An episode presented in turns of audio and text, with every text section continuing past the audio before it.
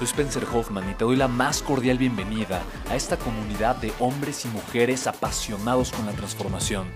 Y es que sabemos que así tiene que ser la vida, habiendo tantos con la mente confundida y plomo en el corazón, desperdiciando su potencial y dejando su vida para después, para nunca. Sabemos que tenemos que hacer algo y es por eso que estamos comprometidos a cambiar las cosas. No somos uno más del montón y pasamos desapercibidos. No le hacemos caso al miedo ni huimos del dolor de pagar el precio. Y sobre todo, no cargamos con el pasado ni con el arrepentimiento porque vivimos en el presente. Creemos en la grandeza y la creamos. Creemos en quienes lideran con su inteligencia y su pasión y en quienes construyen un imperio con su potencial a pesar de venir de la nada. Aquellos que podemos llamar imprescindibles porque sabemos que ser uno de ellos es cambiar al mundo y dedicar la única vida que tenemos a construir un legado. Bienvenido a tu podcast, Una vida, un legado.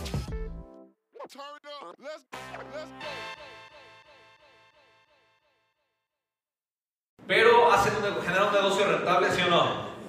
¿Generan flujo de efectivo rentable, sí o no? ¿Sí o no?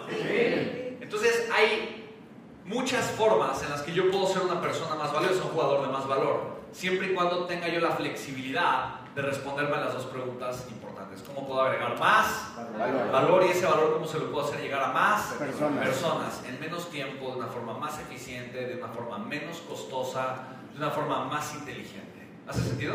Sí. Cuando yo tengo claro eso, yo puedo rediseñar mi modelo de negocios, hacerlo más eficiente. O simplemente darme cuenta de cuáles son los puntos en donde no estoy siendo eficiente con mi modelo de negocios. Por ejemplo, tal vez tengo ciertos productos o servicios que estoy entregando que me cuestan mucho dinero y no son rentables. ¿Hace sentido? Sí. O sea, mi energía está puesta donde no tiene que estar puesta, donde no está mi crecimiento. Tal vez no. Tal vez toda mi energía está puesta donde estoy generando rentabilidad. la pregunta es ¿por qué? ¿Por qué a veces soy eficiente? ¿Por qué a veces no soy eficiente? ¿Y qué puedo hacer para ser más eficiente? ¿Hace sentido? Entonces, aquí hay que revisar algunas cosas. Por ejemplo, la estructura de costos. ¿Sería importante, sí o no? ¿Ok? ¿Qué me puedes decir de la estructura de costos? Tienes que bajar tu gasto, subir tu precio, o la diferencia entre costo y... Correcto, muchas veces pierdo el enfoque de cuánto me está costando agregar valor. ¿Hace sentido?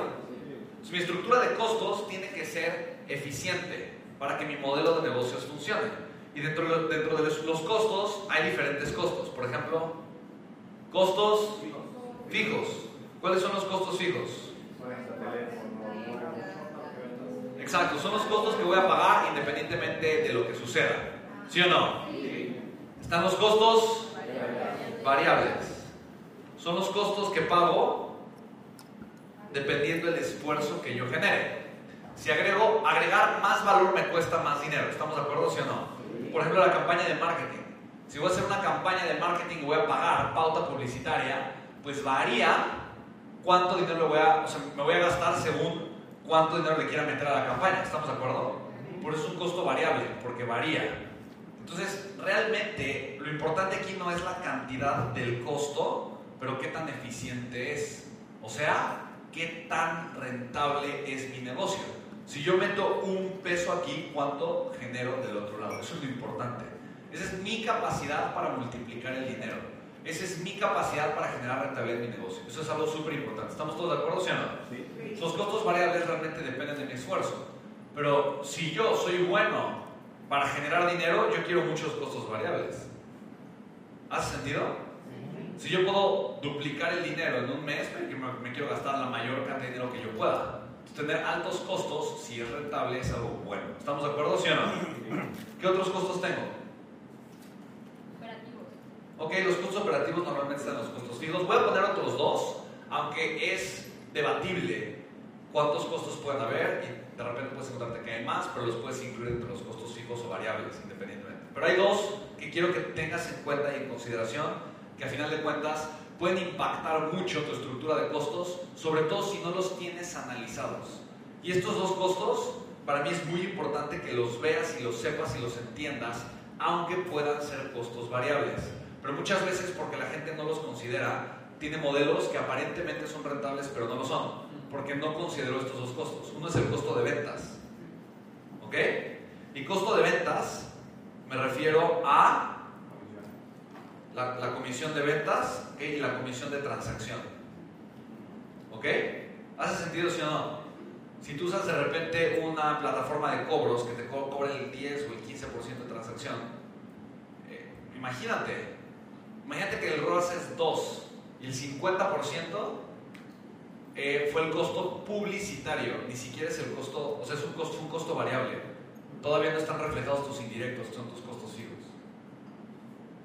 Y de ese 40%, quítale el, del 50%, quítale el 10 o el 15 un 35%. O sea, el 15% se convierte en el 30% de tu utilidad.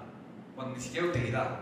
Porque digamos que de costo de ventas tienes, de alguna forma, por ejemplo, la persona que cerró la venta, le pagas, por ejemplo, un 5%, ¿me explico? Y luego aquí están los impuestos. Que al menos es un 16%, ¿no? ¿Sí o no? Sí. Y entonces ese 35%, si le quitas el impuesto, se convierte como en un 20%, y si le quitas el 5% de tu costo de ventas, termina siendo un 15%. Entonces tú crees que estás recibiendo un 50% y tienes un 15% solo porque le regalaste el 50% de tu rentabilidad a Hotmart, digo, perdón, a una plataforma de transacciones. De, yo, yo por eso no recomiendo, obviamente, eh, las plataformas que tienen un altísimo fee. Porque tú dices, hay un 10% no es mucho. Y dices, ay, solo te cobro de lo que te vendo pero el 10% puede ser el 50% de tu negocio. ¿Me explico? Y eso hace que tu negocio entonces sea mucho más difícil de crecer, sea mucho más lento para crecer. A diferencia de hacer un pequeño esfuerzo adicional como, no sé, integrar Stripe, que acaba de lanzar Stripe, literalmente. Acaba de lanzar Stripe, tú puedes ahorita crear una página de cobros con un clic. Y te da una liga. Y esa liga es la que puedes dar al webinar directo y entonces el dinero entra directo a tu cuenta de Stripe, puedes poner las opciones de pago a cobros a meses, lo, que es lo más fácil de la vida. Lo acabo de hacer, ya hice tres ligas de cobro. Lo más sencillo de la vida. Eso te ahorra Thrivecart y eso te ahorra, eh, te ahorra un, eh, y te ahorra la página que tenías que crear para integrarla con Thrivecart, para integrar, integrarla con Stripe. Literalmente te ahorra, te está ahorrando dos plataformas y dos fees de cobro. O sea, es una maravilla. Literalmente, podrías ya dejar de usar Kayabi mañana. O sea, solamente si quisieras hostear, pero para vender ya no necesitas Kayabi. Ya no, para, para hacer cobros ya no necesitas Kayabi. Stripe, lo acabo de lanzar la semana pasada, literalmente. Eso es una joya. Oro molido. Bendito Elon Musk invirtió 100 millones de dólares en Stripe. Y con ese dinero están desarrollando estas soluciones de, de cobro. Literalmente, es una verdadera maravilla. Está padre, ¿no?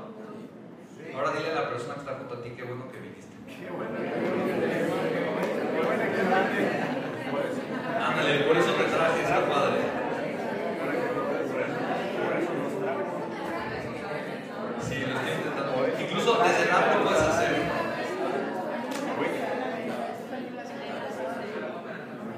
Sí, es una, es una maravilla. La verdad es que. No, no voy a entrar en ese detalle, pero. Sí, ya. Y ahí te pagan, y ahí le ponen quiero pagar mensualidades o quiero pagar split payments, y, y, ya. Y, tú mandas la liga y la persona con eso paga, o esa liga si la pones un botoncito de compra. Y ya.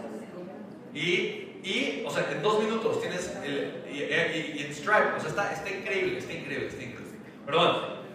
Entonces, ahí está. Entonces, son costos que tienes que contemplar, ¿estamos de acuerdo, sí o no? Sí. Contemplado todos los costos, te tiene que quedar dinero al final y si te queda dinero, tienes rentabilidad. ¿Hace sentido, sí o no? ¿Qué más impacta en esa fórmula? ¿Qué más impacta en esa fórmula? Tengo que entender cuáles son mis costos, ¿vale? Para entender mi rentabilidad. ¿Qué más tengo que entender? La venta y sacar la diferencia. ¿Ok? ¿Cómo? La venta y sacar la diferencia. Correcto, o sea, cuánto me cuesta, pero también en cuánto lo puedo ¿En cuánto lo puedo vender? Esto es lo que me cuesta, es dinero que no entra o que tiene que salir. Y por otro lado tengo el dinero que puedo hacer llegar. Entonces, literalmente, si te das cuenta, aquí hay dos fuerzas muy puntuales que generan la rentabilidad. La fuerza del dinero que entra versus la fuerza del dinero que sale para agregar valor, lo cual me deja con la rentabilidad. ¿Hace sentido? Sí. Pero yo puedo ser mucho más intencional y consciente en ser eficiente con el valor que puedo dar. Yo le, mira, esto es, y esto es un tema incluso filosófico. Todos los que estamos aquí podemos agregar mucho más valor del que realmente agregamos día con día. ¿Estás de acuerdo, sí o no? Todos, el 100%. ¿Quién cree que si es muy intencional podría agregar el doble de valor? Yo. Totalmente, ¿estamos de acuerdo, sí o no? El triple de valor. A la gran Cardón, 10 veces más valor. Se puede, ¿estamos de acuerdo, sí o no? La pregunta es cómo puedo agregar más valor, cómo se lo puedo hacer llegar a más personas y cómo puedo hacerlo de una forma eficiente, cuidando siempre la estructura de costos.